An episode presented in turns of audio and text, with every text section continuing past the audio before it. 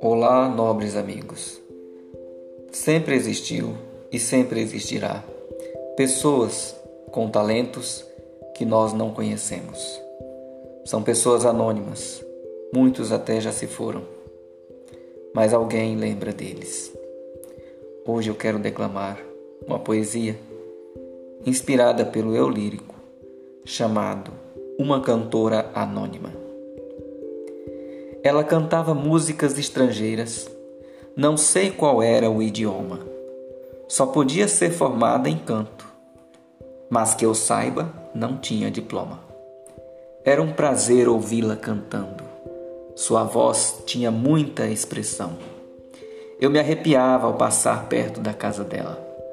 Ouvi-la de fato era uma grande emoção. Não usava microfone, mas o som que saía da sua boca era forte. Com um timbre inigualável, sua música espantava até a morte.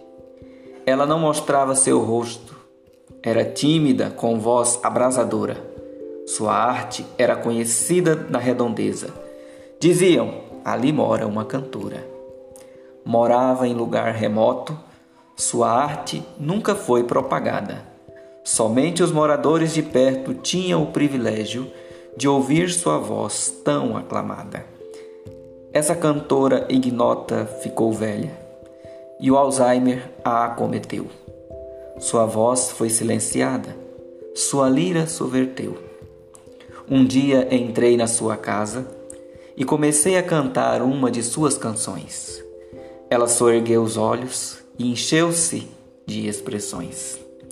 Começou a cantar comigo e sua voz começou a sobressair.